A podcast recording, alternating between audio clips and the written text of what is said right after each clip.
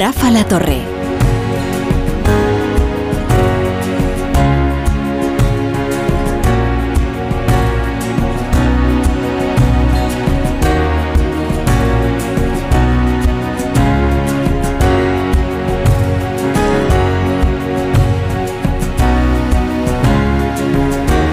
Pasan tres minutos de las 10 de la noche, de las 9 en Canarias.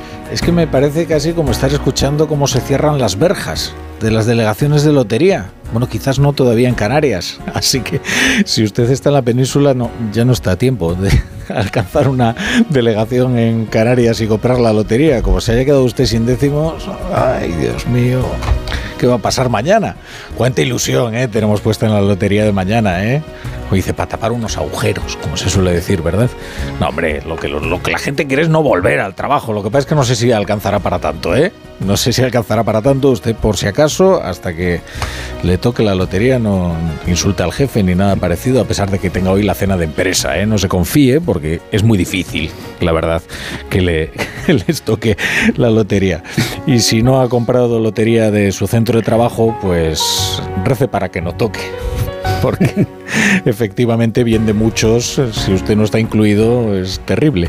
Pero bueno, ¿qué ha ocurrido hoy? Además de que estamos todos muy ilusionados con la lotería, por cierto, les emplazo a escuchar mañana el sorteo si no tiene la posibilidad de verlo por la televisión. Es más, y, si tiene posibilidad de verlo por la televisión, van a vibrar más si lo escuchan por la radio, porque hay un programa especial mm, desde primera hora aquí en Onda Cero con Javier Ruiz Taboada, con eh, Begoña de la Fuente, que vamos, va a ser impresionante. O sea que con todo el despliegue de los enviados especiales a los puntos importantes y con toda la todo el disfrute y el entretenimiento de una jornada tan ilusionante.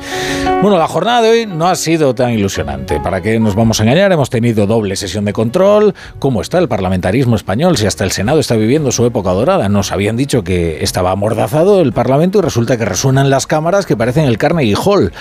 Pedro Sánchez ya ha asumido que va a tener que tramitar sus reformas de aspectos sensibles del Estado de Derecho por otra vía que no sean dos enmiendas metidas de rondón en una proposición que nada tiene que ver. Tampoco es que vaya enfrentarse el hombre a un procedimiento especialmente farragoso, ¿eh? porque en lugar de, como indica Bruselas, presentar un proyecto de ley salido del Consejo de Ministros que luego tenga que atender a los informes pertinentes y que ofrezca un plazo razonable para la presentación de enmiendas, en lugar de eso, va a optar por una tramitación express, de urgencia, una que le permita tener aprobada su reforma de las mayorías necesarias para renovar el Constitucional en 32 días. Fíjense, ¿eh? Una reforma tan delicada como esta, que afecta a zonas sensibles del Estado de Derecho y de la arquitectura del Estado, ventilada en 32 días, la mayoría de ellos de vacaciones. Pero así será. A sus señorías los diputados les gustan mucho las vacaciones, pero puede que tengan que interrumpirlas para celebrar un pleno extraordinario en ese mes que habitualmente es inhábil, que es enero. Esta premura, desde luego, nos impone una pregunta, ¿eh? Y es cuál será el plan que tiene Sánchez para que corra tantísima prisa renovar el constitucional. ¿Cuál será el plan de Sánchez para que solo pueda facilitarlo además Candido Conde Pumpido y nadie más desde la presidencia del constitucional? Porque esta es la gran pregunta. ¿Por qué solo puede ser Cándido y por qué tiene que ser ya? Bueno, como les digo, ya ha sido un día de atracón parlamentario, pero ha habido otras noticias y las vamos a comentar aquí en la tertulia, después de que, bueno, no, voy a saludar antes a los tertulianos, José Miguel. Tenemos hoy a Cristian Campos, ¿qué tal? Buenas noches. ¿Qué tal, Rafa? Buenas noches. A Pedro Narváez, buenas noches. buenas noches, Rafa, ¿qué tal? Y a Javier Caraballo, que estará muerto de frío ya a estas alturas por Sevilla, porque hace un clima insoportable. ¿Qué tal, Caraballo? Muy buenas noches. La humedad de Sevilla, sí, sí, siempre. Oye, Caraballo, ¿cómo se llama la delegación más importante de Lotería de Sevilla? ¿Sabes? Así, la, la famosa. Pues no lo sé porque eh, no, no suelo comprar mucha lotería, pero está en la Avenida de la Constitución de Sevilla, creo que es el Gato Negro, o vamos, una cosa así. El Gato Negro es, de Barcelona. Sí, en Barcelona hay una que es el Gato Negro Barcelona Ciudad, muy importante. lleva la familia Baró, además.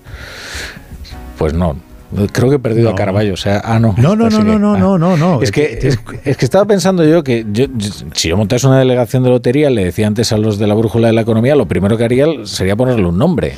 Porque es lo que hace, ¿no? Que tenga renombrón, el caldero de oro, el no sé qué. Yo antes iba mucho a la, a la Bruchador. Iba mucho siempre, en verdad, José Miguel. enviado especial. Pues gente enviado especial. De hecho, me enviaba José Miguel Lazpiroz allí, al abrisador. Pasaba un frío tremendo, porque está en el Pirineo Leridano, pero lo pasábamos muy bien haciendo los especiales de lotería. Sí, con este hombre que iba a ir a la luna, ¿no? Sí, Xavier Gabriel, sí, ¿os acordáis? Sí, hombre, claro. Seguirá por ahí. Se Seguro. Mañana lo veremos. En sí, sí, sigue, sigue, sigue, sigue, Para que veas mi afición a la lotería de Navidad. O sea, que, que no sé ni, ni cuál es la más famosa de Sevilla. Pero que no tendrás algún décimo, ¿no? Sí, alguno que me han regalado, ¿eh? pero no he comprado nada. no he comprado absolutamente nada. A mí estos estrechos que dicen, eh, sí, uno que me han regalado y tal, es que... pero tú qué pasa, que has comprado mucho. Sí, yo, pero todos los años. pero tal y como estabas diciendo antes lo de los agujeros, he pensado que hay alguna relación proporcional entre los billetes de lotería que compras y los agujeros que tengas. No, no, no, no, yo compro, pero yo creo que compro eh, más por la ilusión que por... O sea, es casi una, es casi un vicio. Pero bueno, en fin, que, en fin, que, vamos a dejar este tema de la lotería porque no os veo nada aficionados y a mí me estáis amargando ya. Javier de lo que sabe es de polvorones. Los mejores polvorones que yo he comido en mi vida fue hace muchos años y todos los años se lo he hecho en cara a Javier por estas fechas, porque mandó, nos envió una caja de polvorones aquí a, a la radio pero nunca más. Fue un año solo. Ah, fue un año, tío. solo un año. Sería el que debutó. Y eran los mejores que he comido en mi vida. pero eran de allá, de Alcalá de Guadaira. Yo creo que sí. No, no, no, no. En Alcalá de Guadaira hay algunos que son muy buenos y muy caros, pero de, una pastelería se llama San Joaquín. Pero eh, los que dice Aspiro son de, de, de Estepa de la colchona. Una vez que le mandé uno que, que, era. A mí me gustan mucho las estepeñas, pero hay unos que son la colchona, que es la primera casa de mantecados de Estepa. Y esos son muy buenos. Bueno, exquisitos, Oye, creo que eran eso. Voy a corregirme porque efectivamente. Pues hasta, Reyes tenemos tiempo, ¿eh, Javier. No, que tienes razón, Caraballo.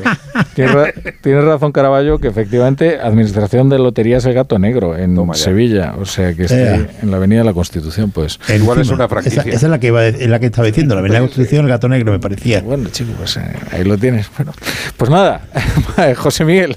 Bueno, ya eh, quitamos la música de la lotería, ponemos la música del menú de la tertulia, vamos a ver de qué vamos a hablar en esta tertulia de hoy. Pues hoy ha habido, aparte de lo que has contado, ha habido más temas, la ley trans que mañana se vota en el eh, Congreso, pero que ya hoy todos los portavoces parlamentarios han mm, dejado claro que va a salir adelante. Tenemos a Zelensky, al presidente ucraniano, eh, con traje de faena visitando la Casa Blanca y el Capitolio, pero hoy ha sido día de sobredosis parlamentaria.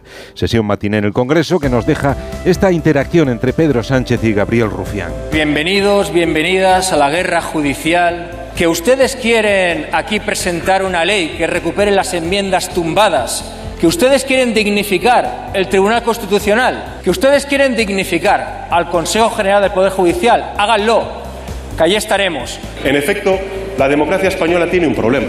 Cuando tenemos al principal partido de la oposición que no reconoce el resultado electoral, tenemos un problema. Y en sesión vespertina, el cara a cara Sánchez Feijó en el Senado. Y señor Feijó, ustedes han llegado demasiado lejos. Ustedes lo están intentando, pero a pesar, a pesar de que intenten que el Parlamento no hable, ya les garantizo yo que el Parlamento va a hablar. Y va a hablar claro y alto. Es evidente, señor Sánchez, que todos los que discrepamos con, con usted ponemos en riesgo la democracia. Ahora bien, rebajarle las penas a los corruptos, eso cohesiona la democracia.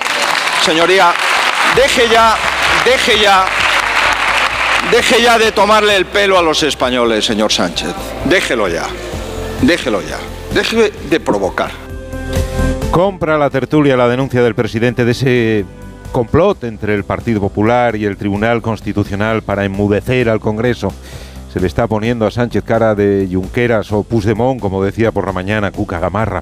Escuchando a Rufián, ¿asume el gobierno el argumentario independentista en su choque con el Poder Judicial? Lo que sí encaja el gobierno es que fue un error el trámite parlamentario para modificar las leyes del CGPJ y el TC, y lo hace al anunciarse que PSOE y Podemos presentarán ahora una proposición de ley específica sobre el asunto que se cursará por la vía de urgencia. 32 días, recordaba Rafa.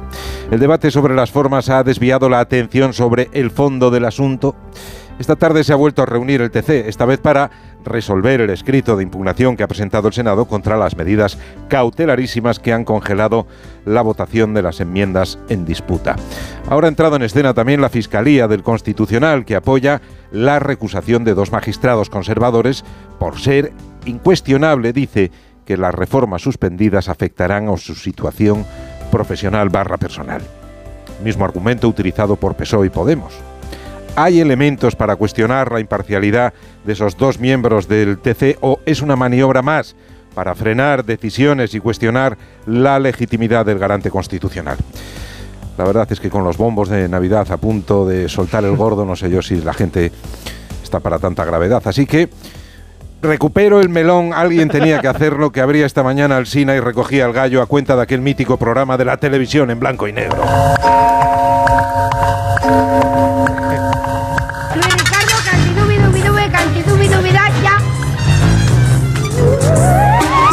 Pues sí, el monstruo de Sanchestein, 1977. Llámame viejuno la torre, pero es que pero qué bien traído estaba esta mañana. es que antes me metí, dije que solo los oyentes de una edad muy provecta reconocerían un sonido semejante, ¿no? Entonces no, no voy a revelar nada. Es que me escribió al Sina, ¿sabes? Solo voy a revelar. me, me, llamó, dice, los del Club Megatrix, como, así como despectivamente, ¿no? Como diciendo, vosotros los del Club Megatrix, que es un poco la lucha generacional, ¿no? Que tenemos los del Club Megatrix y los, y los de esto. Pues yo es que en mi vida, ¿eh? De verdad. Es que lo que decía Alsina era que al parecer no es el doctor Sanchenstein, Exacto. ¿no? Sí. que tiene un monstruo ¿no? que se llama eh, Cantidubi. No, no, no. No, se llama Luis Ricardo. No, no, Eso, Luis se llama Ricardo. Luis Ricardo. No, no. Luis Ricardo, pero que Eso dice es, Cantidubi. No, le tienes que decir Es la lo que orden. tiene que hacer, es la orden, le dices Que cantidubi, cantidubi, dubi, da. Ah. Eso lo sabemos los de la Ricardo, cantidubi, Eso, dubi, dubi, claro. cantidubi, ya. Y entonces Luis Ricardo hace lo que le, lo que le has dicho que haga. Ah. Se pone a andar o... Claro, entonces lo que dice Alsina es que eh, Sánchez le da a Pachi López la proposición de dice- ley y le dice Cantidubi. y le dice Cantidubi, y entonces lo activa y va Cantidubi, y entonces registra la proposición de ley en la Ahí mesa del es. Congreso. Ese es el asunto. Y ya directamente, qué cosas dice Alsina, la verdad. Eh, bueno, pero Pedro Narváez acaba de destaparse, Ya, como soy, evidentemente. pues, o sea, ¿no? tengo ya una edad, efectivamente, pero vete, como tú decías, pues ya he visto. Claro que me acuerdo del programa perfectamente. Además, Ricardo hacía de un, un Frankenstein así.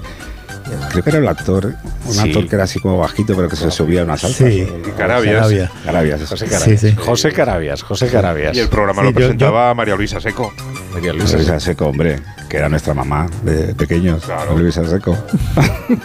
Yo eh, me he puesto a ver los vídeos a raíz de esta mañana, cuando escuché a Alcina. Y, vi- y- y- no, no me acordaba, me acordaba desde la expresión cantidubi, que, que esto sí, esto es muy de los 80. Pero lo que no entiendo, eh, Rafa, es cómo eh, nadie antes había dicho lo del profesor Sánchez. Ya, pero, pero si lo curioso de todo el tema es que lo mencionó Alsina sin llegar a mentar al profesor Sanchenstein, al doctor Y entonces yo que estaba haciendo el gallo, eh, de repente Sí, me metí y pues- digo yo, pero si se llama Sanchenstein, pero si es que todo Claro. encaja, pero si es perfecto. Lo van a ¿Y derogar del archivo de televisión española. Sí. que nadie lo haya utilizado hasta ahora. por favor. Cuidado, el archivo de televisión española, ya están entrando unos señores de negro a llevarse las grabaciones. Pero vamos a poner un poquito de publicidad y vamos a hablar de cuestiones de cantidubi de cosas. Luis Ricardo, cantidubi, dubi, dubi, cantidubi, dubi, da, ya. La brújula. La torre. Si tienes una flota de 15 vehículos o más, Línea Directa te ofrece el seguro para vehículos profesionales con condiciones especiales. Tendrás un gestor personalizado, facilidades de pago y las coberturas que necesitas. Llama ya al 917-700-700. 917-700-700. Lineadirecta.com. El valor de ser directo. Y ahora que me voy en Navidad, conecto la alarma y me quedo tranquila. Muy tranquila. Y con la app cuando tú no estás en casa puedes verla cuando quieras. Puedes conectarla, desconectarla y si se te olvida te lo recuerda. Si pasa cualquier cosa lo detectamos al instante. Te enviamos un mensaje y podemos chequear. Si se ha movido una cortina, si dejaste la ventana abierta. Lo importante es que hay personas al otro lado. Protege tu hogar frente a robos y ocupaciones con la alarma de Securitas Direct. Llama ahora al 900-272-272. Dos cositas. La primera, un motero llega donde nadie más llega. La segunda, un mutuero siempre paga menos. Vente a la mutua con tu seguro de moto y te bajamos su precio sea cual sea. Llama al 91 555 5555. 91 555 5555. Por esta y muchas cosas más, vente a la mutua. Condiciones en mutua.es. No pego ojo con el pitido de oído. Toma Sonofim. Sonofim contiene ginkgo biloba para una buena audición y melatonina para conciliar el sueño. Pitidos, Sonofim, de Pharma OTC. Oye, que estaba por el centro y había tan buen ambiente navideño que me he dejado llevar y he comprado nuestro número. No sé si nos tocará, pero nos toque o no, tengo claro que este año nos independizamos. Lo tengo clarísimo. De este año no pasa. En Telefónica acercamos toda nuestra tecnología para seguir formando a personas para el empleo y así todos tengamos más oportunidades. Telefónica, cuanto más cerca estemos, más lejos llegaremos. Una ola de frío es mucho más fría cuando tienes gripe o resfriado. Para combatir los síntomas, cuenta con Farmagrip Forte de Cinfa, que te cuida eficazmente ante la fiebre, la congestión y la secreción nasal, incluso cuando hace más frío. Elige estar bien, elige Cinfa. A partir de 14 años, lea las instrucciones de este medicamento y consulte al farmacéutico. Nací libre, pero me encerrasteis para combatir la oscuridad. Ahora solo pido una cosa, libertad. Presentamos la gama Jeep híbrida y 4xE híbrida enchufable. Electricidad en libertad. Aprovecha ahora los Electric Freedom Days. Ofertas irrepetibles para vehículos de entrega inmediata. Solo hasta fin de mes. Entra en jeepstore.es. Buenas noches. En el sorteo del Eurojackpot de ayer, la combinación ganadora ha sido 6, 11, 26, 43 y 49 soles para el 5 y el 8. Recuerda, ahora con el Eurojackpot de la 11, todos los martes y viernes hay botes millonarios. Y ya sabes, a todos los que jugáis a la 11, bien jugado.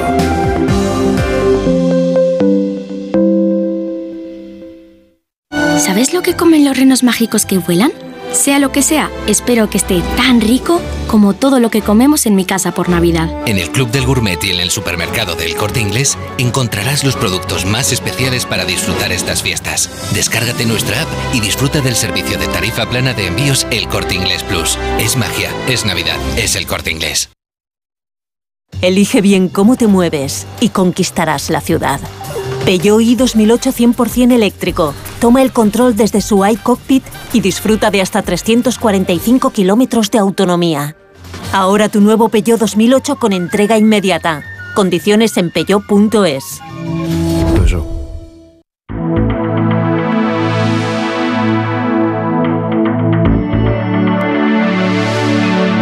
En Onda Cero, La Brújula, Rafa La Torre.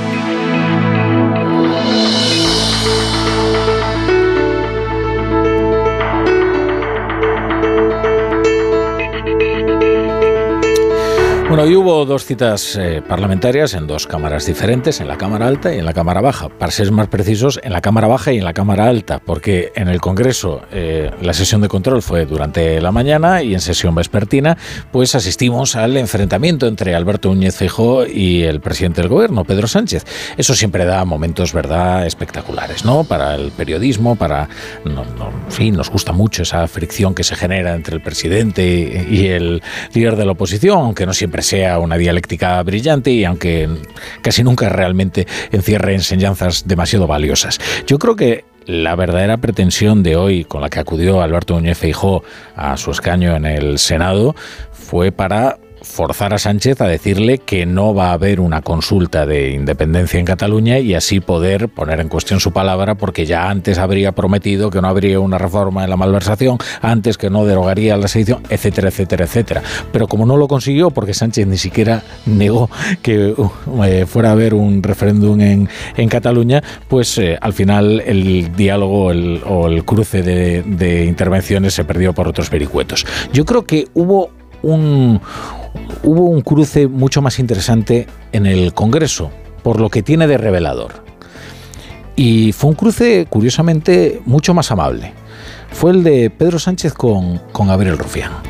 Lo único que nos queda por decir es que bienvenidos, bienvenidas a la guerra judicial contra, según quién. que ustedes quieren aquí presentar una ley que recupere las enmiendas tumbadas, que ustedes quieren dignificar el Tribunal Constitucional, que ustedes quieren dignificar al Consejo General del Poder Judicial, háganlo, que allí estaremos. Lo que ha sucedido también ha sido una interferencia de otro poder en el funcionamiento del, del, poder legislativo.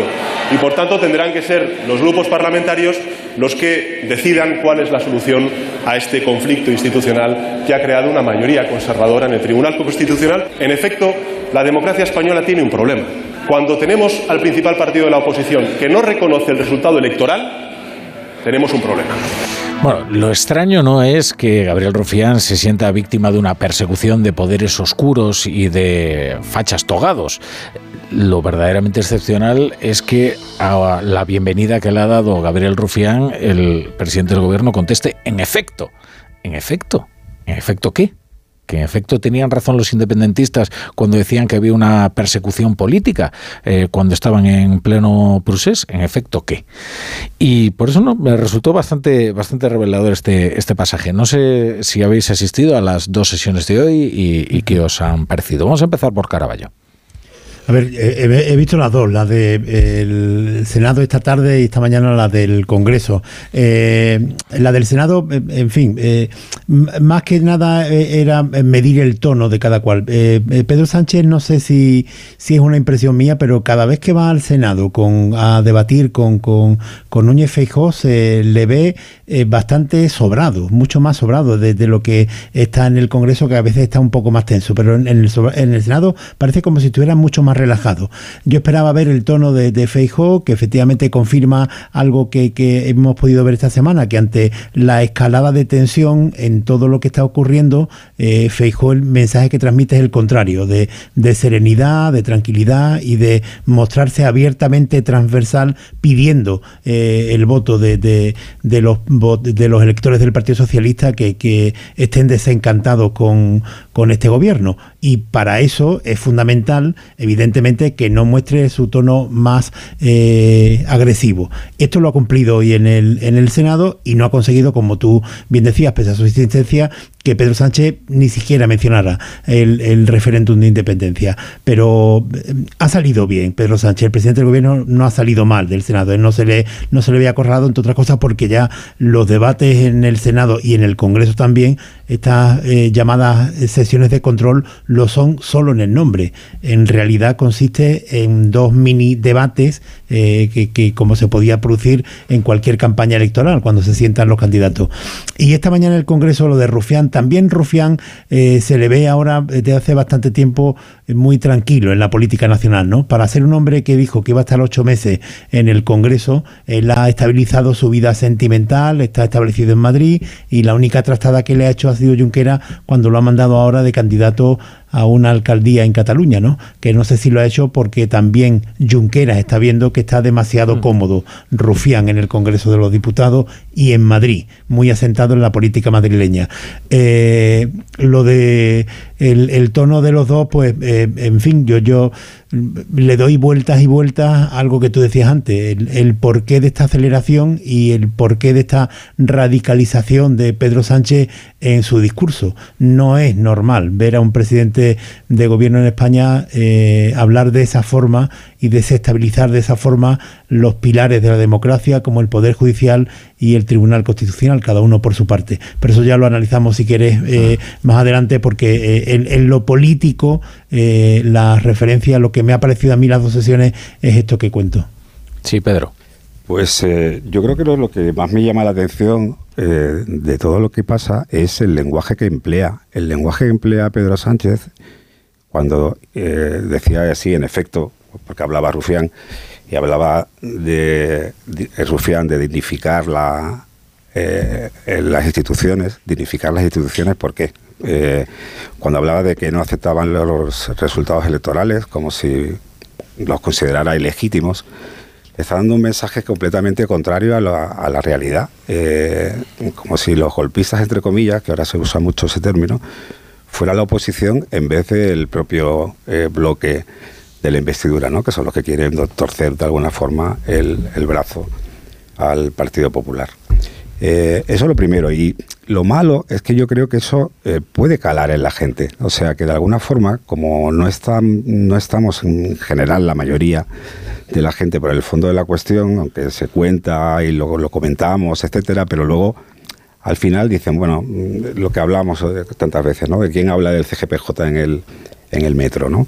Entonces, eh, sí, es importantísimo y el Tribunal Constitucional lo es eh, también, pero... Es una de esas cuestiones que cruciales que, no sabes cómo hacerle entender a la mayoría lo- la importancia de todo esto. Claro, entonces Conste que yo creo que también lo sabe perfectamente Pedro Sánchez. ¿eh? Claro, O sea, por eso juega, por eso juega a lo que juega. Y entonces, ¿qué quiere hacer? Pues cambiar con el lenguaje, cambiar las cosas como lo hacían los independentistas del proceso, que también cambiaban el lenguaje, le daban ese sentido al revés, te lanza la pelota al revés, ¿no? Hmm. Para decir que era, que era el TC, el ma- es el malo de la película porque porque eh, para una ley que pues, pues para eso está el TC. Pero con una lógica bastante grosera. A mí me, me res- resultó muy llamativo, ¿no? Cómo se rebaja el tono, además drásticamente, ¿eh? tanto de Pedro Sánchez como de Gabriel Rufián, como de los distintos portavoces, que solo días antes con un tono verdaderamente inflamado y una retórica incendiaria, estaban denunciando que se estaba dando un golpe de Estado, prácticamente, ¿eh? prácticamente. prácticamente. algunos y otros literalmente. ¿eh? Y de repente no, se, se produce un enfriamiento drástico. Y a mí me da la sensación de que ellos mismos se dieron cuenta de que la mecha que trataban de prender estaba mojada, de que nadie iba a responder a una cuestión tan prosaica eh, con eh, ardor y, e, e ira popular, ¿no? Y bueno, como decía Pablo Iglesias, tomemos las calles, que había que salir a la calle el día que Sí, pero- cuando el Sí. TC dijo lo que dijo. Sí, y aún estamos esperando la revolución, ¿no? La Sí, revolución efecti- callejera. efecti- efectivamente. De todas maneras, no sé si, si ya el Partido Popular debería pensar, eh, llegados a ese punto, que, no sé hasta dónde va a poder vender eh, una cosa con la que yo también estoy de acuerdo, pero que no sé si va a tener demasiada venta o si el Partido Popular de Feijóo va a ser capaz de vender. Y puede que Pedro Sánchez lo venda mejor, que esa mercancía la venda de una manera mejor. Y además el final va a ser el mismo, porque el final será creo que vosotros pensáis también lo mismo, que Conde Pumpido será el presidente Sí, del sí. Tribunal Constitucional. No, no, lo va a ser. Claro, entonces, pues cuando lleguemos a ese, a ese punto, a lo mejor el PP también tiene que aflojar un poco. Eh, A ver, sí. ¿no? No sé.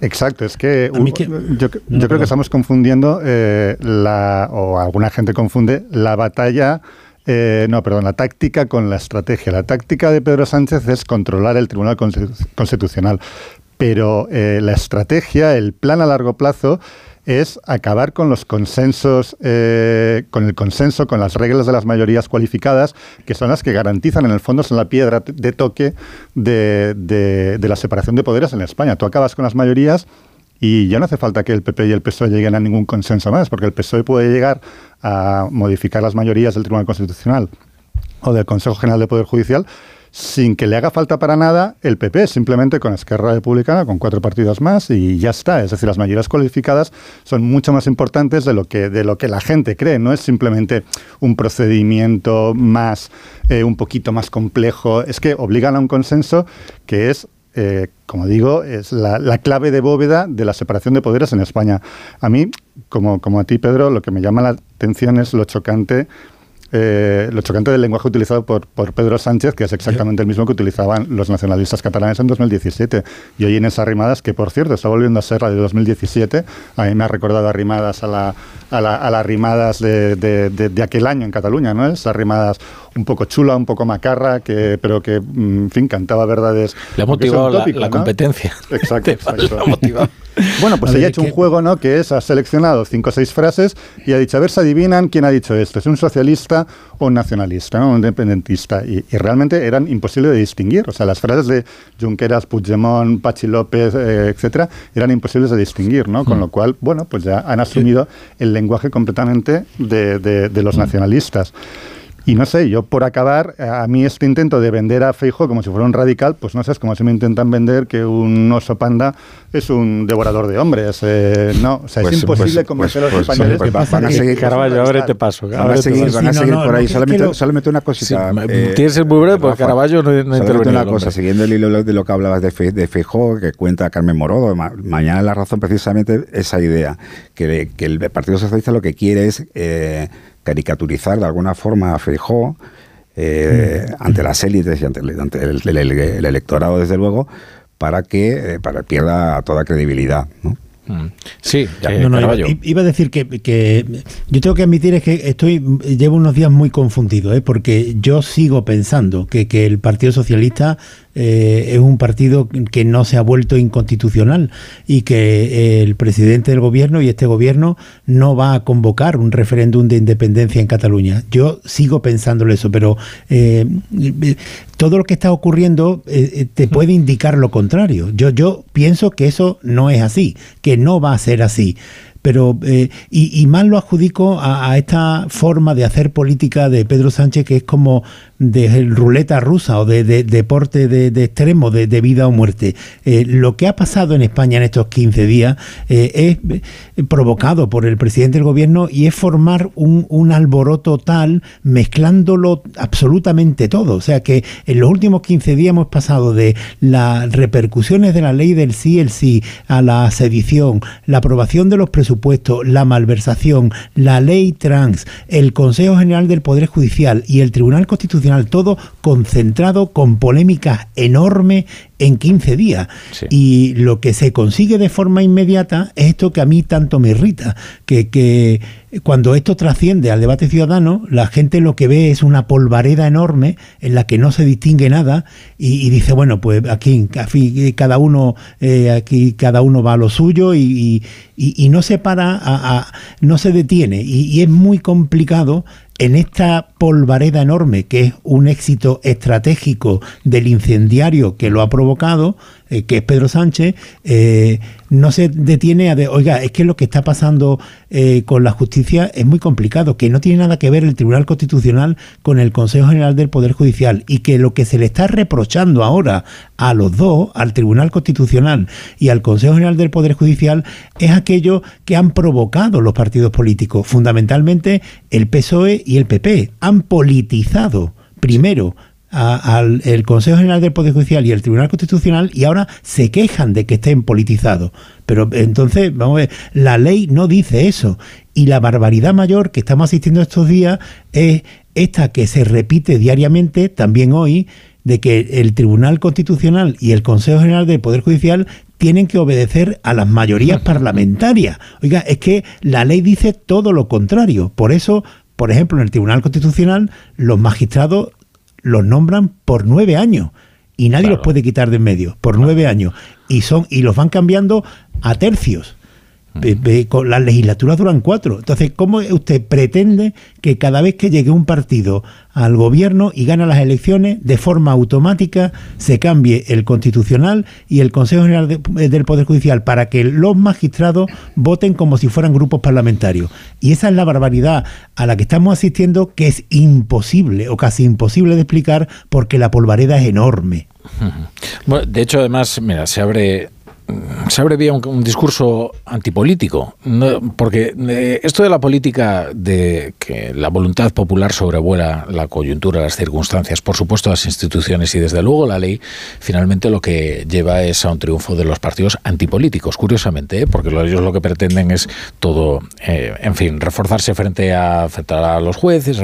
Lo que pasa es que la política también, de hecho, es el único instrumento que tienen los ciudadanos para defender sus causas nobles en una democracia. Una democracia importante, tiene que haber política. Un ejemplo, por ejemplo, de, buena política, eh, y esto es lo que me permite a mí cambiar un segundo de tema, porque quiero dedicarme unos minutos solo a un tema que yo considero que es muy importante, es eh, el empeño que tiene el Partido Ciudadanos, por ejemplo, en dotar de unas condiciones eh, de vida, bueno, dentro de lo que cabe, dentro de lo que cabe, buenas o, al menos que consigan paliar los terribles sufrimientos que acarrea la enfermedad a aquellos que padecen ELA.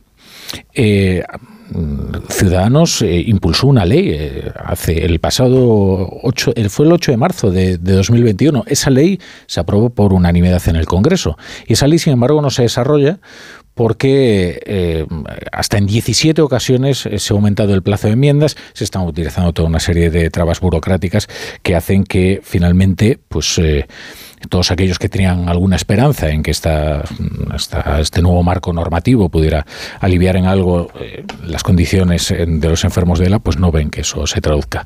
El empeño de Ciudadanos eh, por, mejorar las condiciones eh, de vida de los, de los enfermos de ELA tiene un nuevo capítulo ahora en las Cortes de Castilla y León, porque Ciudadanos ha presentado una enmienda a los presupuestos que no es especialmente onerosa. Oiga, es que hablamos de ayudas directas por valor de 2 millones de euros. Y sin embargo, parece que debe de ser mucho dinero para eh, ese presupuesto autonómico que mm, eh, Francisco Igea, que es procurador en las Cortes, está desgañitando para tratar de que sea admitida y no parece que haya demasiada voluntad. Lo tenemos al otro lado de la línea, a Francisco Igea, que es presidente de Ciudadanos y procurador en las Cortes de Castilla y León. Señor Igea, ¿qué tal? Eh, buenas noches. Muy buenas noches, Rafa, y muchas gracias. Sí, eh, claro, eh, estamos hablando aquí de, en fin, llevamos unas semanas de política que es muy duro, ¿no? Eh, mantener la confianza en la política y, en, y, por eso queremos prestarle atención a esto que creemos que es verdaderamente importante y que además tampoco creo que sea un desembolso como que vaya a comprometer, ¿no? El, en fin, el déficit del Estado, ¿no? ¿Usted confía en que finalmente esta, esta enmienda que usted pone sea aprobada? Pues eh, es decirle que no, no, es que no tenemos mucha confianza. Nuestra confianza se basaba básicamente en que esto es una propuesta que ni siquiera es nuestra, es del Partido Popular en Galicia y que la ha sacado adelante el gobierno gallego. Entonces, nosotros pensamos que esta era una buena oportunidad para que el Partido Popular y Vox aquí, bueno, pues, pues apoyara una medida que es tan sencilla como, como dotarles de una ayuda directa de mil euros al mes a unas personas que eh, me van a permitir que lo resuma, eh, su gasto, el gasto calculado al año son de 35.000 euros para poder vivir. ¿no? Son personas que tienen que hacer obras en su casa, que tienen que hacer obras en su baño, que de repente ven que necesita una persona al lado suyo todos los días para llevarle al baño, para cuidarle la PEG, algunos para mantenerle con vida en un respirador mientras mantienen su, su cabeza, sus funciones cerebrales superiores perfectamente íntegras. Son personas plenamente conscientes plenamente capaces de, disfrutar de las cosas. Sin embargo, ese peso que cae sobre sus familias, que es un peso terrible, terrible, les lleva a tomar decisiones a veces dramáticas. Hoy lo contaba eh, bueno, la pareja de una, de una enferma de ELA en, en Valladolid, que se suicidó, que ni siquiera eh, recurrió a la eutanasia, directamente se suicidó para que ese peso eh, no cayera sobre sus hijos, ¿no? Mm. y sobre su pareja. Y, la primera enferma que, requirió eutanasia en esta comunidad fue una enferma de ELA. Son personas que, que, no quieren dejar esa carga terrible, terrible sobre su familia, sobre sus hijos. Contaba una chica que estaba allí, que era doctora en ingeniería, cómo había dejado su trabajo para ayudar a su padre, para, ayudar a su familia. Son cargas económicas terribles que, que obligan a, a, los pacientes a tomar decisiones definitivas, ¿no? Y, y si la política no sirve para esto, pues la verdad es que la política no sirve para, Luego, para casa. Ocurre otra cosa también, que hace poco hablábamos con ah, algunas asociaciones precisamente que, que luchan por, por el bienestar de estas, de estas personas y por mejorar sus condiciones de vida y nos decían, bueno, usted imagina una familia española cómo está sufriendo ahora con el incremento de los precios de la energía, ¿no? el gasto energético en los hogares españoles. Y luego usted imagínese una persona cuya vida depende de estar conectada a una máquina. Es decir, cuyo gasto además se incrementa exponencialmente, ¿no? Porque eso es lo que está ocurriendo, ¿no? Que están sufriendo muchísimo más eh, la inflación, todos estos fenómenos que, claro, dependen de la electricidad, dependen de tener una temperatura adecuada en su casa. Son personas que no toleran eh, el frío, que no toleran ni siquiera a veces el peso de las mantas. Se lo contaba también hoy uno de ellos, ¿no? Como tienes que ponerles una cosa que sea ligera y caliente y no puedes apagar la calefacción porque para ellos es, es, es terrible, ¿no? Y, y, y, la verdad es que son muy poca gente, desgraciadamente son muy poca gente, yo lo dije el otro día en la comisión, la, iba a decir un taco, ¿no? La, vergüenza de esto es que eh, son 200 personas, 160, no son muy poquitos votos, ¿no? Al, final. Eh, pero, pero yo espero, la verdad, que, que aún, pues, eh, que estos señores que nos dicen todos los días, ¿no? que es que esto de la eutanasia es terrible, ellos son la gente de la vida y que la gente tiene que vivir y, lo que haces cuando no les ayudas es empujar a esta gente a, tomar las decisiones que tomaríamos cualquiera para, que esto no cayera sobre nuestra familia. Hmm.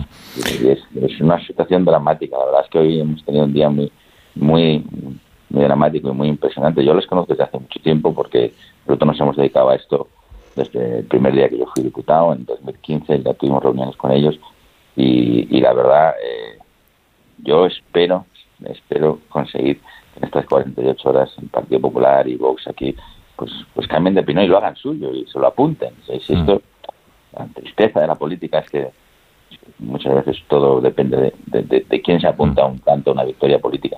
Y a mí a esto me importa poco, ¿no? Lo que me importa es conseguir de vez en cuando que en este triste oficio de la política, como estamos viviendo estas semanas, volvamos la vista a, nuestros ciudadanos y hagamos algo útil, por pequeño que sea.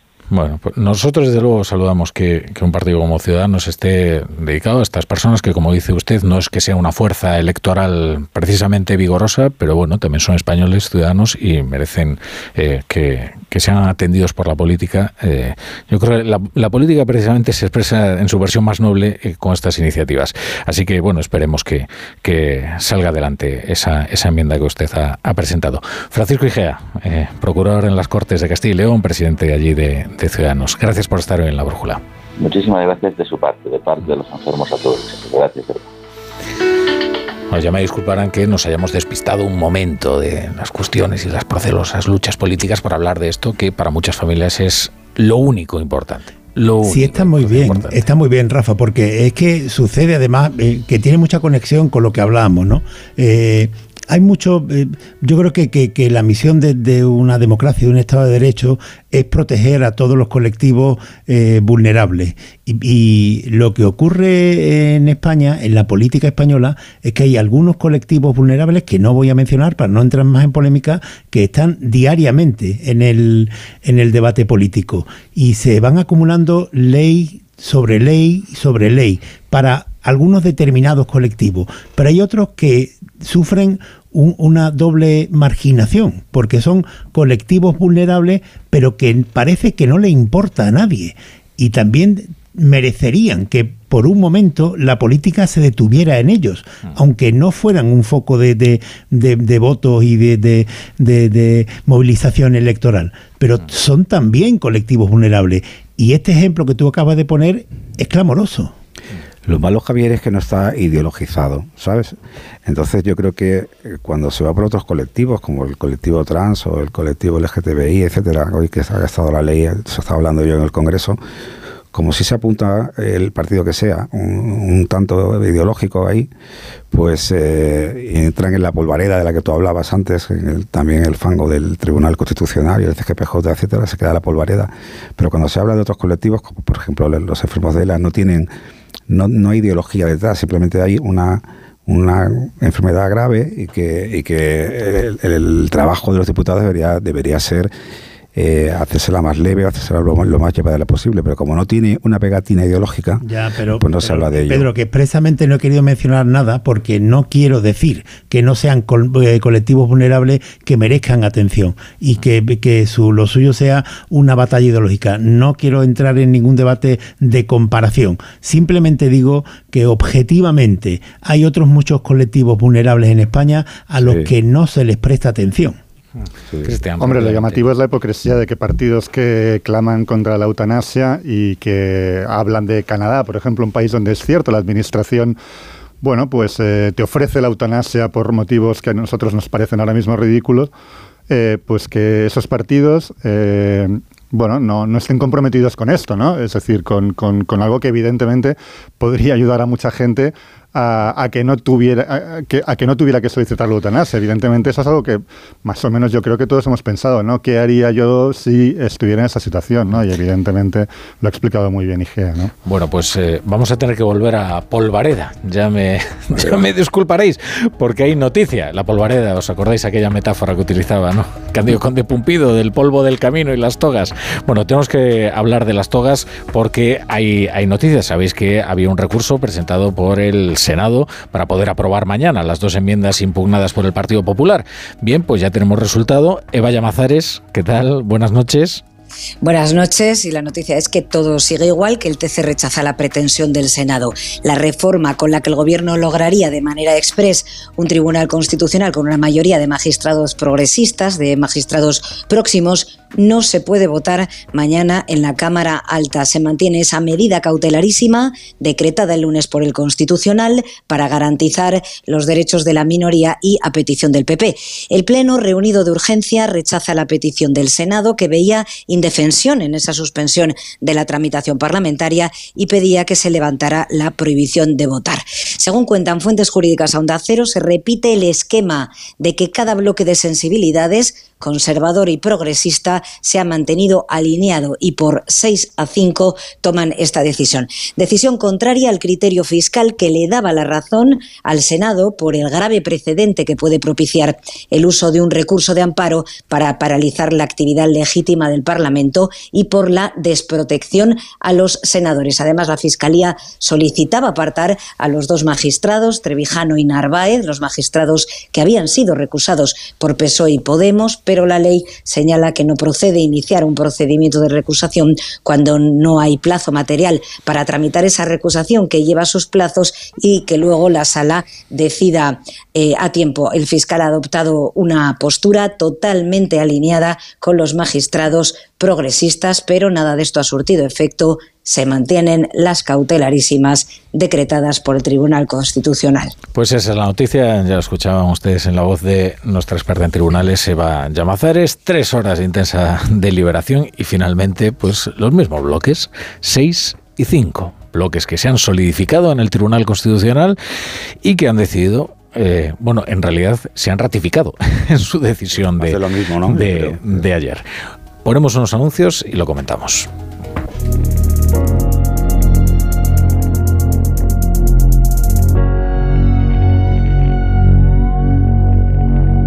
La brújula. La torre.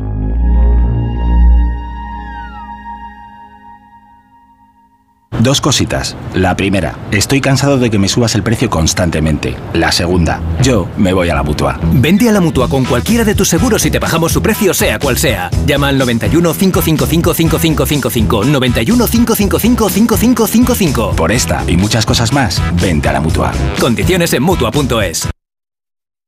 Venga, un brindis, un brindis. ¡Salud! ¡Salud! ¡Salud! En estas fechas siempre deseamos salud. En Médicos del Mundo sabemos que es lo más importante, pero para muchas personas se está viendo amenazada por la guerra y sus consecuencias. Esta Navidad, ayúdanos a que la salud no sea solo un deseo.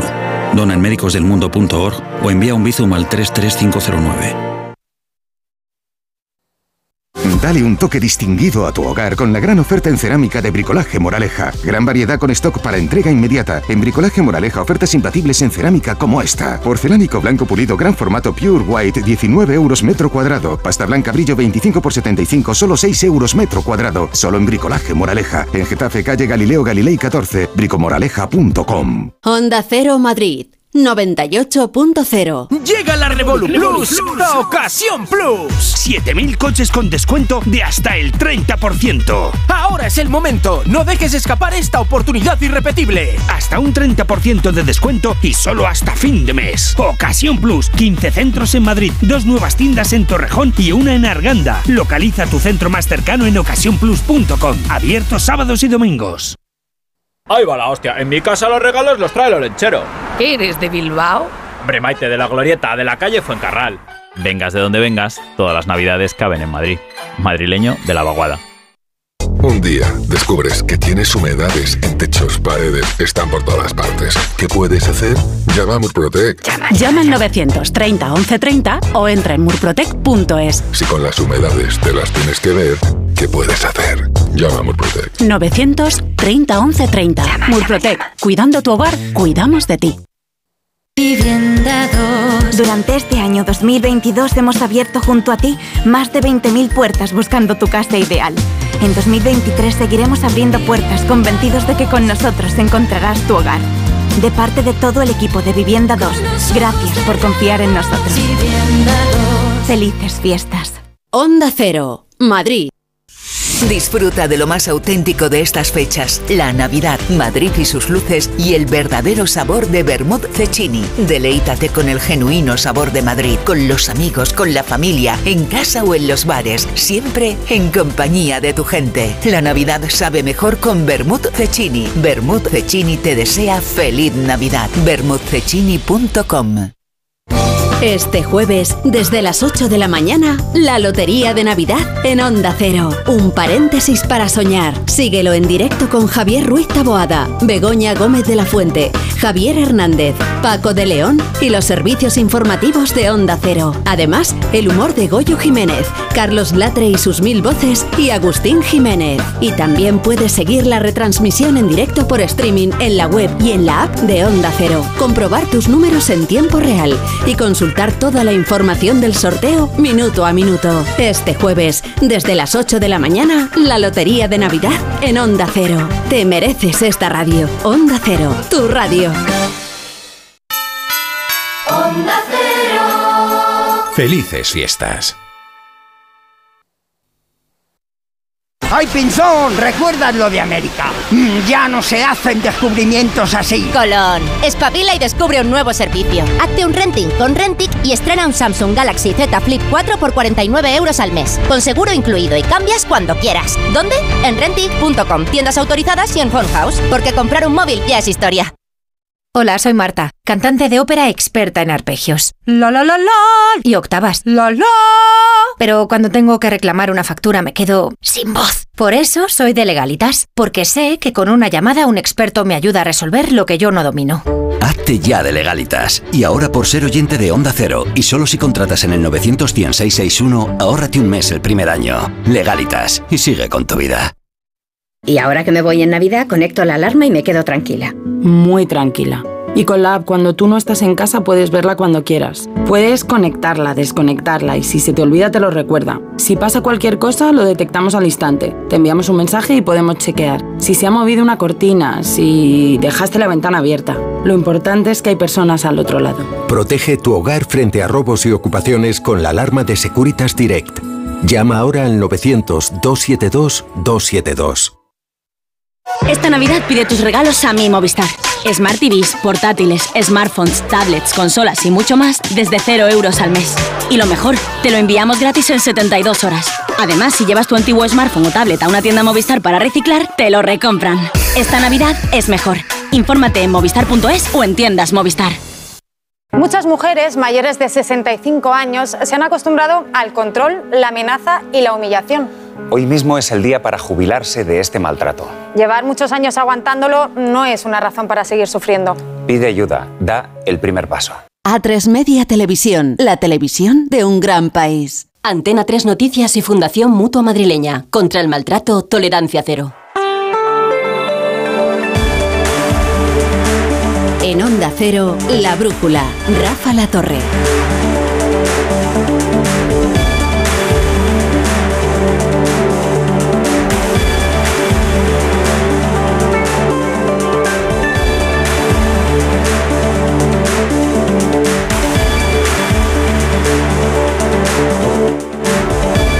Acabamos de contar la noticia aquí en directo en La Brújula con nuestra experta en tribunales, con Eva Llamazares. Finalmente el Tribunal Constitucional ha ratificado la decisión que adoptó hace apenas 48 horas, la de suspender la tramitación parlamentaria ya en el Senado de las dos enmiendas incorporadas a la proposición de ley sobre la sedición y la malversación que buscaban renovar el propio Tribunal Constitucional. Por lo tanto, ha desestimado de esta forma el recurso presentado por la Cámara Alta para poder debatir y votar en su pleno de mañana la reforma propuesta. Y nos eh, comentan además fuentes del, tribunal que fue, en, fin, sin, sin demasiado escándalo y sin demasiada tensión. Que esa es otra de las constantes que estamos viendo. La la política es la que está generando una tensión que luego en esos debates no parece, no parece reproducirse, que tiene un carácter más técnico. El otro día entrevistaba eh, en más de uno Carlos Alsina a María Luisa Balaguer y magistrada progresista que ha presentado un voto particular eh, que, defendió su posición con criterio técnico y seguramente con, la pasión de vida, pero nos decía, oiga, por favor, a mí no me metan en estos rollos de que si hay un complot o no hay un complot, eh, nosotros lo llevamos esto de otra manera. Nosotros hablamos, discutimos, tratamos de acordar lo que sea posible acordar y cuando hay un desacuerdo, pues, eh, chico, hay un desacuerdo, pero son las reglas ¿no? del, del juego. Sí, Caraballo.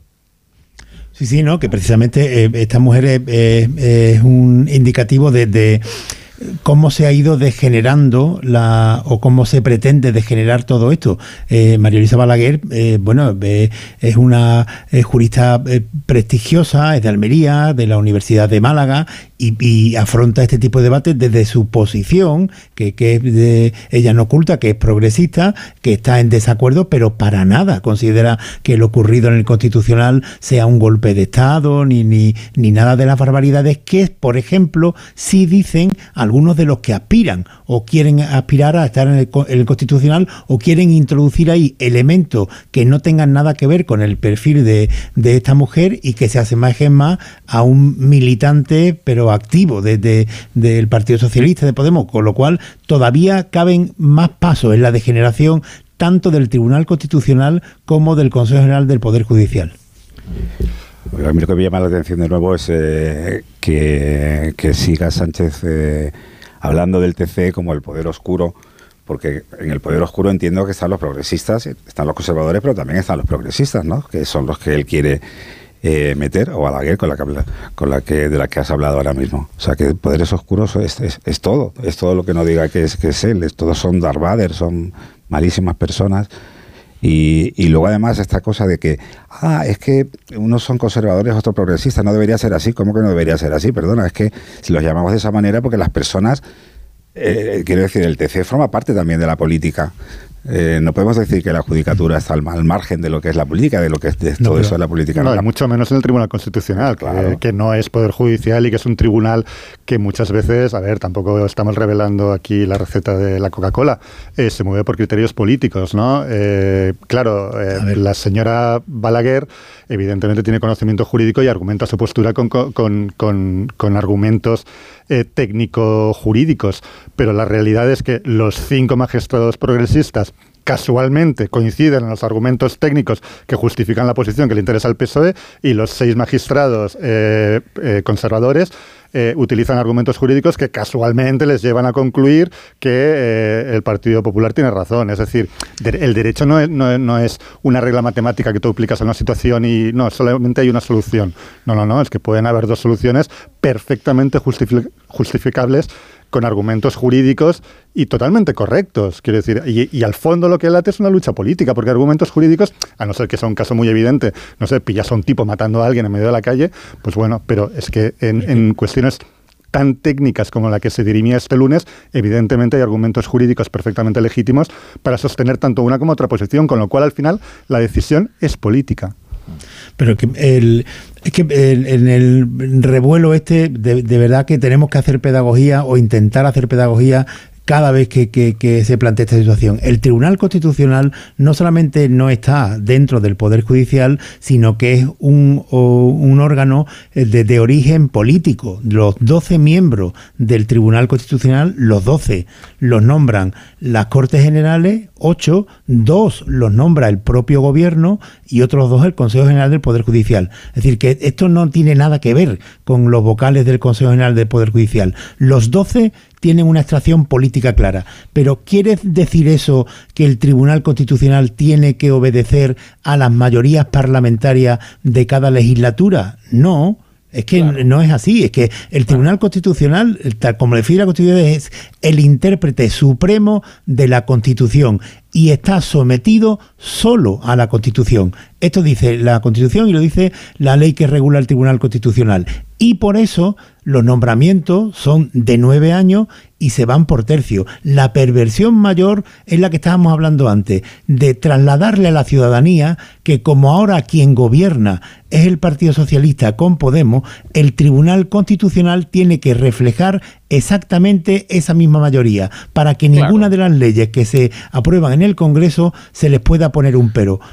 Con, con lo cual, además, a la gente que tú nombres ahí tienen que ser fieles militantes, como un ministro o una jefa de gabinete, que cuando le llegue una ley del gobierno o del Congreso, tú le digas, esta ley es constitucional y ellos la votan. Eso es una barbaridad. Claro. Y eso es lo que estamos asistiendo. No, y además nosotros que somos periodistas entendemos mejor que nadie cuál es la diferencia entre la ideología y el partidismo. Es decir, y lo vemos perfectamente en los periódicos. Un periódico no pasa nada porque tenga una línea editorial y porque la exprese además sin ambajes y de forma directa y, y enunciativa.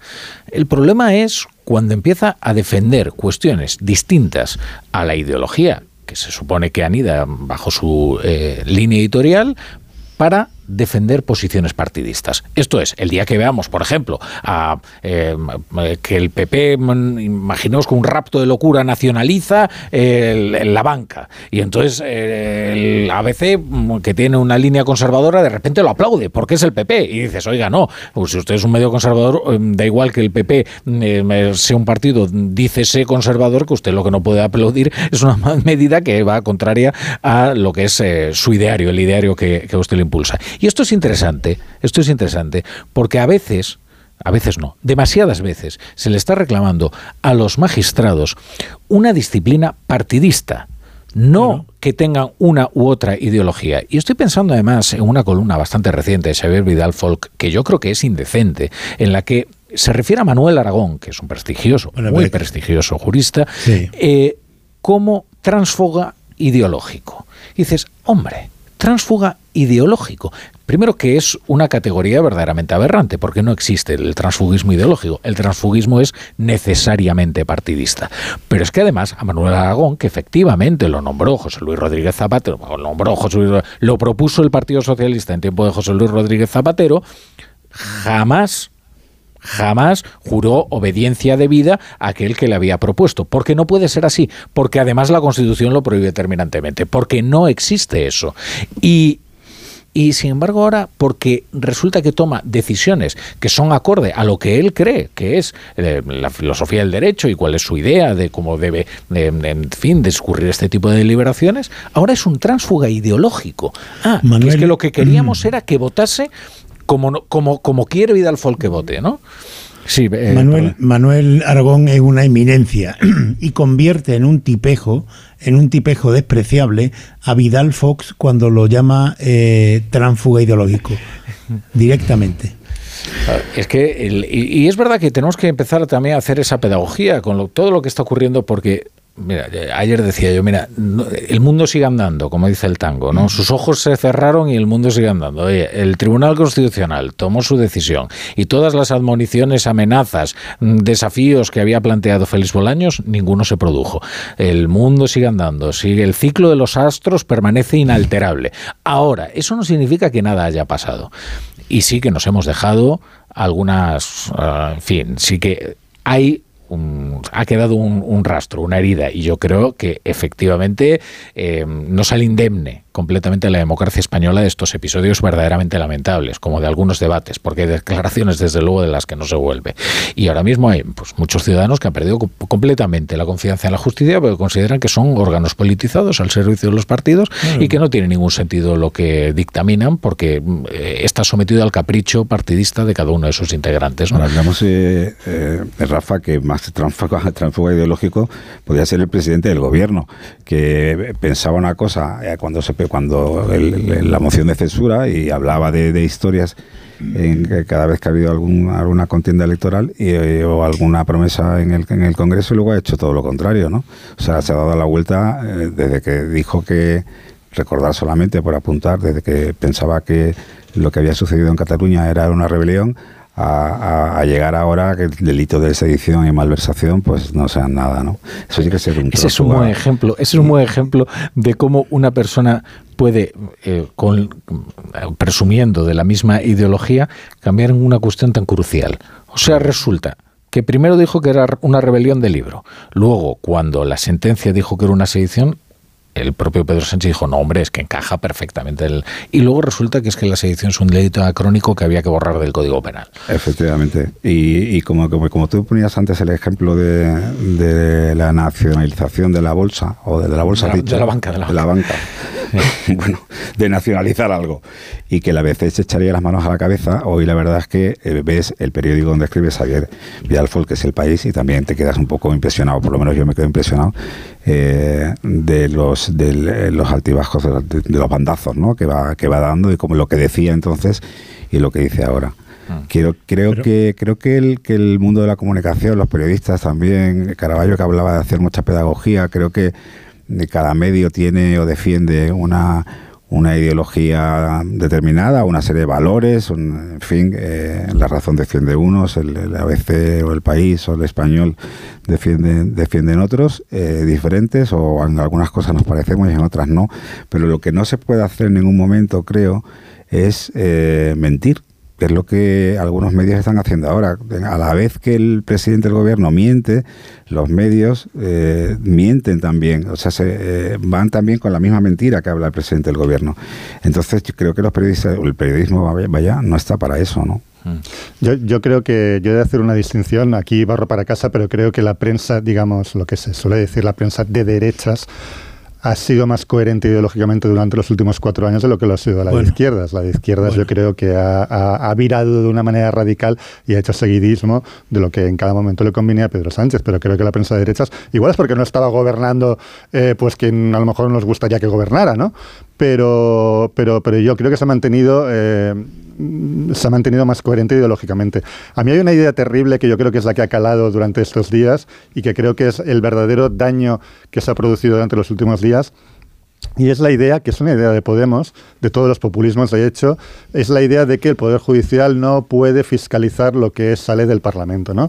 Es, una idea, es una idea terrible, es una idea que justifica es una idea propia de la democracia plebiscitaria, no de la representativa que es la nuestra, ¿no? Pero claro, ponte tú a explicarle a la gente, eh, pues que evidentemente la Constitución está por encima del Parlamento porque la Constitución es obra del, del, pueblo, del pueblo soberano, es decir, es, es, poder constituyente, mientras que el Parlamento está por debajo de la Constitución porque es poder constituido.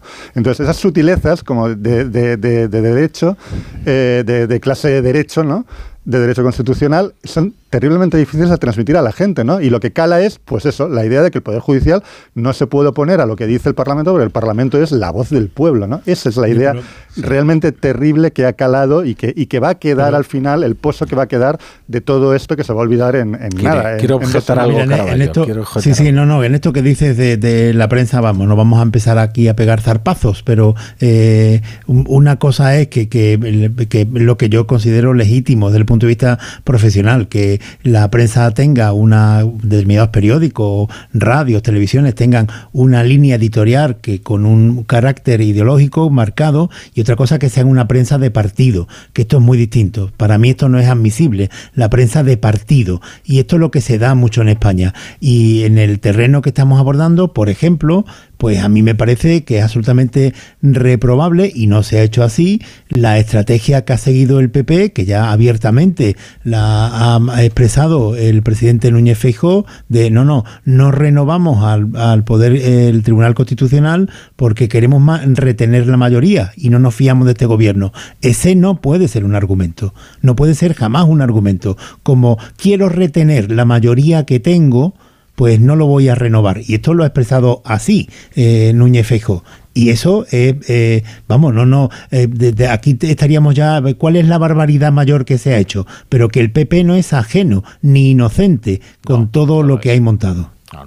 Respecto a la prensa sí que hay algo bastante sano en el hecho de que muchos ven una conspiración cuando se critica, por ejemplo, a Alberto Núñez Feijóo, eh, no sé si os acordáis aquel episodio, ¿no? Se saca una portada y dice, no, es que usted le están marcando la agenda y le están diciendo, oiga, es que lo que es sano precisamente es que los periódicos que se dirigen a un público que se encuentra ya, oye, en, la misma órbita, pongamos que el electorado de, pues, lo critiquen especialmente, ¿no? Porque, eh, digamos, se sienten especialmente aludidos, ¿no? Por, por, por, sus políticas. Bueno, vamos a leer ahora precisamente la prensa, a ver si llega toda y así podemos leer la de derechas y la de izquierdas. Pero no vamos a sexarlo, porque ya estamos sexando ya por encima de nuestras posibilidades y ya estamos sexando magistrados, vocales y, en fin, tampoco vamos a hacer eso con los editorialistas. Esta Navidad será un fiestón que tengo un extra de ilusión. Iré hasta Laponia en autostop con un extra de ilusión. Dame un cupón, o mejor dame dos, que quiero un extra de ilusión. Por 10 euros, cupón extra de Navidad de la 11, con 75 premios de 400.000 euros. El 1 de enero, cupón extra de Navidad de la 11. Dame un extra de ilusión. A todos los que jugáis a la 11, bien jugado. Juega responsablemente y solo si eres mayor de edad. Dos cositas. La primera, ahora que suben los precios de todo, tú también me lo has subido. La segunda, yo me voy a la mutua. Vende a la mutua con cualquiera de tus seguros y te bajamos su precio, sea cual sea. Llama al 91 555 5555. 91 555 5555. Por esta y muchas cosas más, vente a la mutua. Condiciones en mutua.es. La Bañeza, pura magia. Ven a conocer La Bañeza, iluminada, entrañable y navideña. Descubre nuestros comercios y nuestra deliciosa gastronomía, aromas y sabores con los que paladear la vida. La Bañeza, una perla al sur de la provincia de León. Pura magia. Ayuntamiento de La Bañeza. Y ahora que me voy en Navidad, conecto la alarma y me quedo tranquila. Muy tranquila. Y con la app, cuando tú no estás en casa, puedes verla cuando quieras. Puedes conectarla, desconectarla y si se te olvida te lo recuerda. Si pasa cualquier cosa, lo detectamos al instante. Te enviamos un mensaje y podemos chequear. Si se ha movido una cortina, si dejaste la ventana abierta. Lo importante es que hay personas al otro lado. Protege tu hogar frente a robos y ocupaciones con la alarma de Securitas Direct. Llama ahora al 900-272-272. La brújula.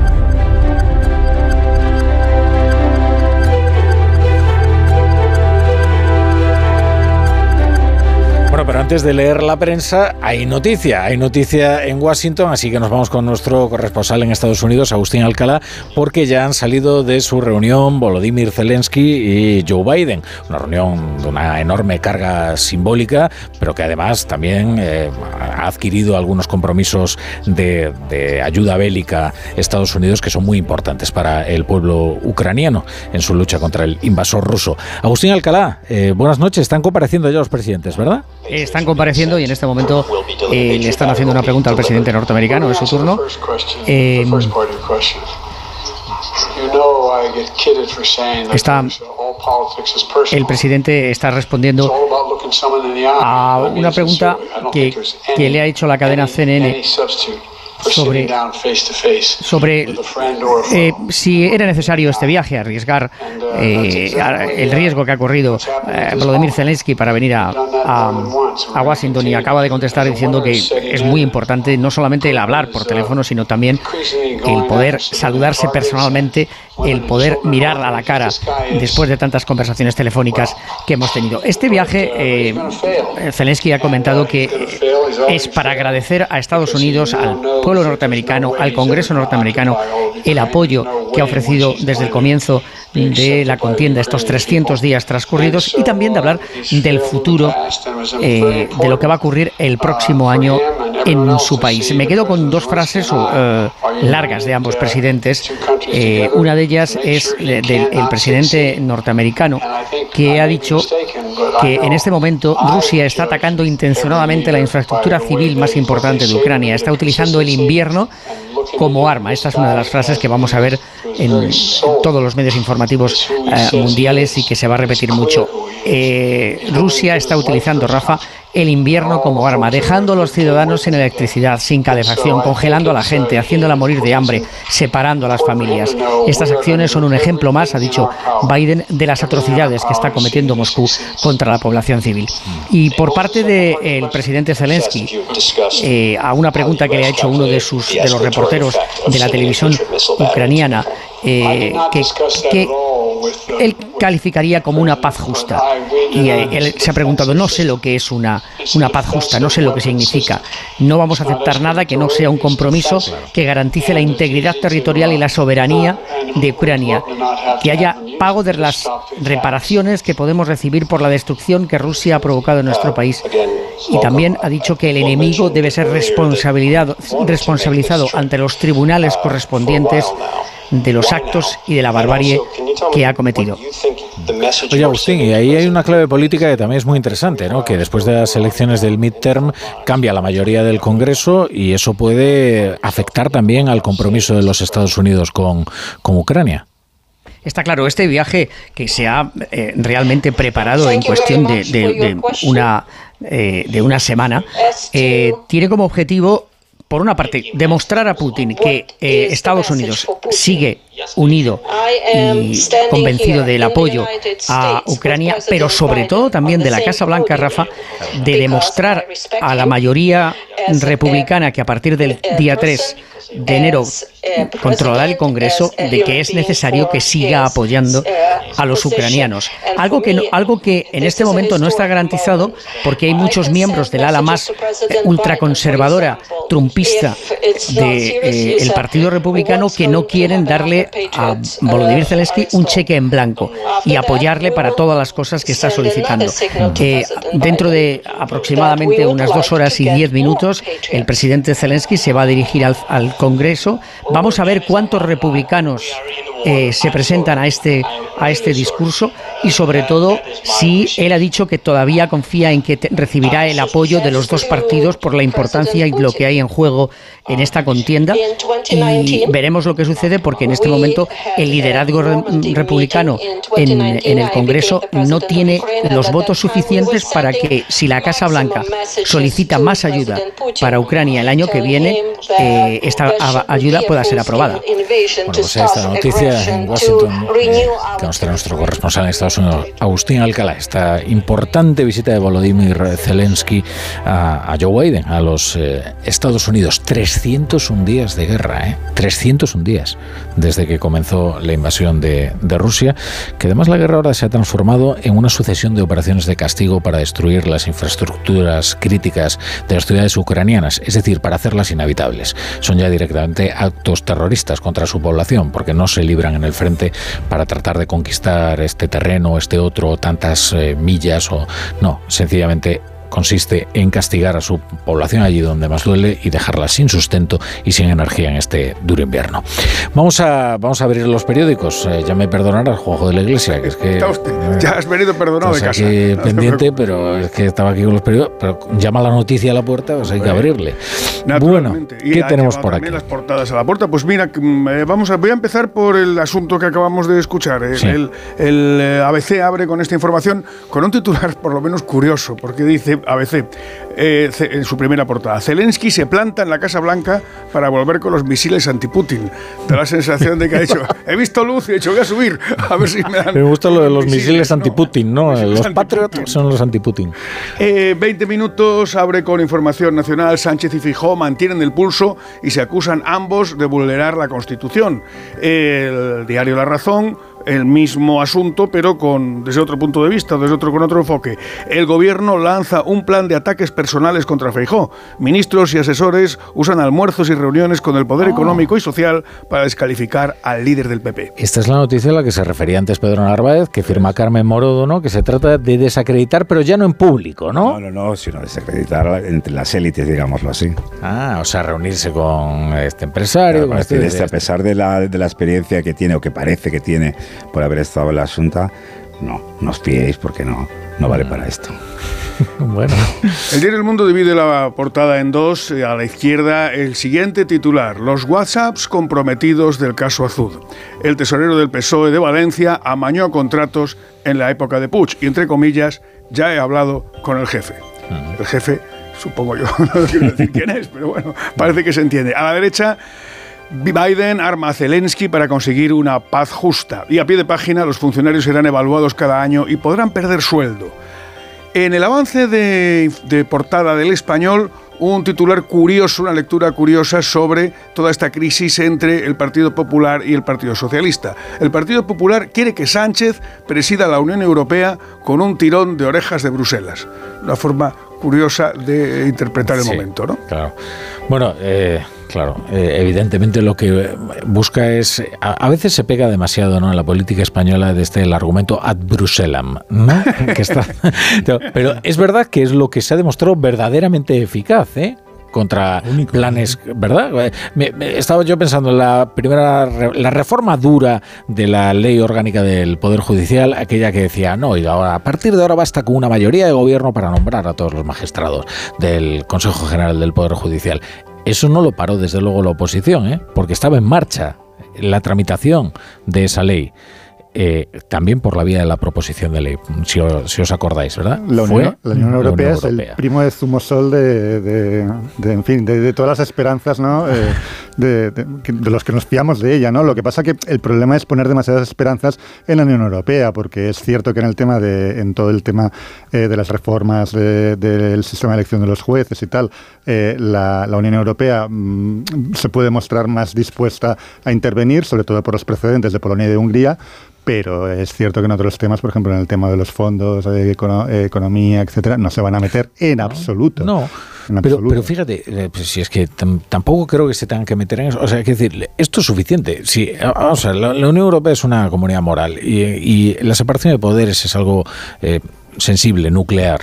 Eh, y ya la paró los pies a Sánchez con la ley orgánica del Poder Judicial. Yo estoy absolutamente convencido de que el tono con el que el presidente salió a, a, hablar o a reaccionar eh, tras la decisión del Constitucional tiene también mucho que ver con el hecho de que la Comisión Europea no iba a acompañarle, desde luego, en un descrédito eh, del órgano de garantías más bien todo lo contrario, ¿no?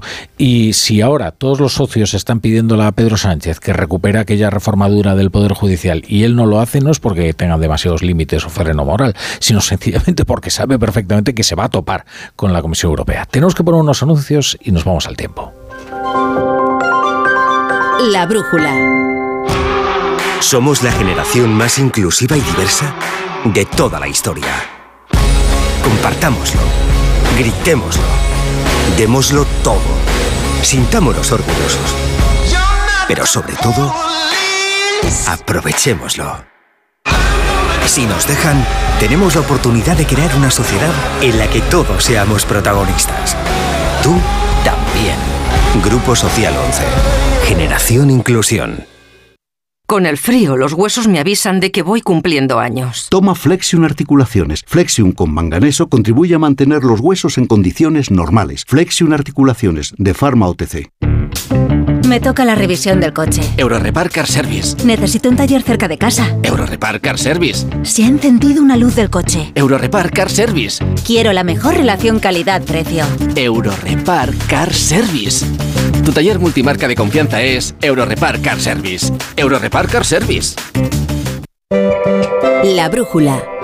La torre. A ver, dejad que pase Roberto Brasero por aquí. Brasero, cuéntale a esta gente el tiempo que va a hacer, porque es que luego salen a la calle así a cuerpo y se llevan unos sustos que, que pa' qué. Roberto Brasero, buenas noches. Rafa La Torre, muy buenas noches. Ya habéis contado algo y seguro que, que hemos sentido algo a las 10 y 48 minutos, no hace mucho, esta noche, en el momento en el que hemos estrenado el invierno. Sí, el, el, solsticio acaba de pasar. Es ese momento astronómico que marca el inicio de la estación. El invierno aquí en el hemisferio norte, el verano en el hemisferio sur. Así que arrancamos una nueva estación, Rafa, y en sus primeros minutos lo que comprobamos es que que frío, frío no hace mucho, aunque bajen las temperaturas, lógicamente, por la noche. Mañana, mañana incluso van a ser más altas que las de hoy. Hombre, no podemos hablar de calor en estas fechas, pero mañana 22 de diciembre y que estemos a 22 grados en Valencia, en Alicante y Murcia y en Gijón desde luego es noticia. Sí, sí, por el Cantábrico también se van a notar temperaturas máximas de superiores a los 20 grados, además de las del Mediterráneo y las Islas Canarias. En el interior peninsular, más bajitas, Castilla y León, Madrid, 14-15 grados. Ojo, que estamos hablando de temperaturas elevadas para las fechas en las que estamos. Eso va a ser lo característico de este inicio de la estación.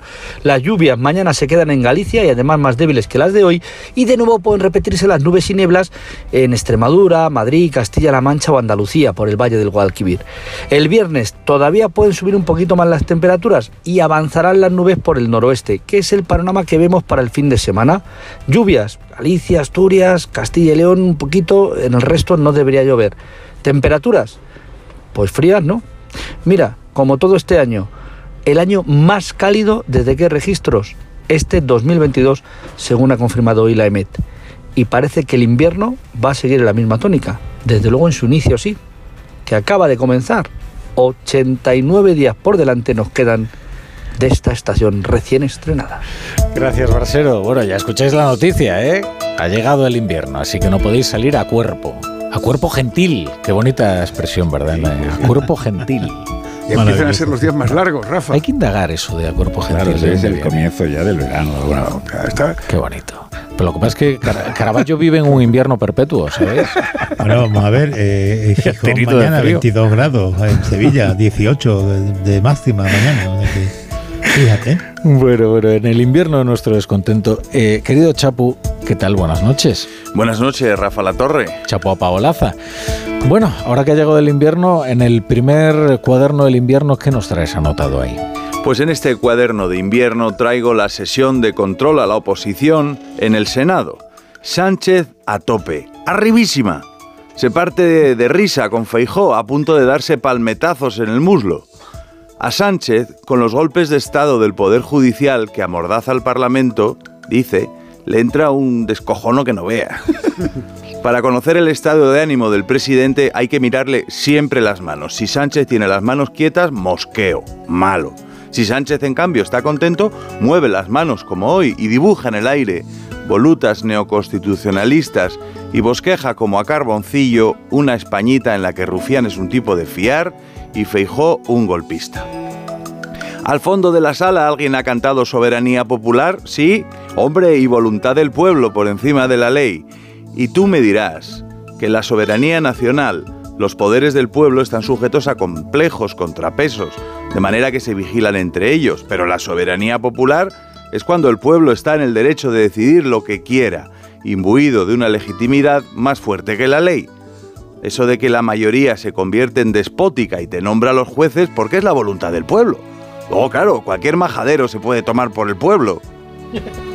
El Consejo Popular, que no es el del Poder Judicial, pero casi, dice que si no tiene libros en su casa, no deberías asumir con esa persona un compromiso emocional, el que sea, por apasionado que fuera el contexto. Y si dice esa persona la voluntad del pueblo, tampoco te lo quiero decir que no asuma sus principios políticos con tanta alegría, porque este es un populista de libro. No se apure tanto, mañana seremos todos ricos. A ver si es verdad, Chapu. Que oigan, que te oigan. Por de pronto hasta mañana. Siempre amanece. Pues nos conformaremos con que amanezcas. Y bueno, y si no somos ricos, pues seremos felices. La salud, la salud. Sí, Caraballo. Bueno, Caraballo, no salgas a cuerpo gentil, ¿eh? Por ahí por Sevilla. Pedro, Pedro Narváez. Buenas noches. Gracias por estar aquí. Cristian Muy buenas Campos. noches. Como siempre, Juanjo de la Iglesia. Hasta Buenas mañana. noches.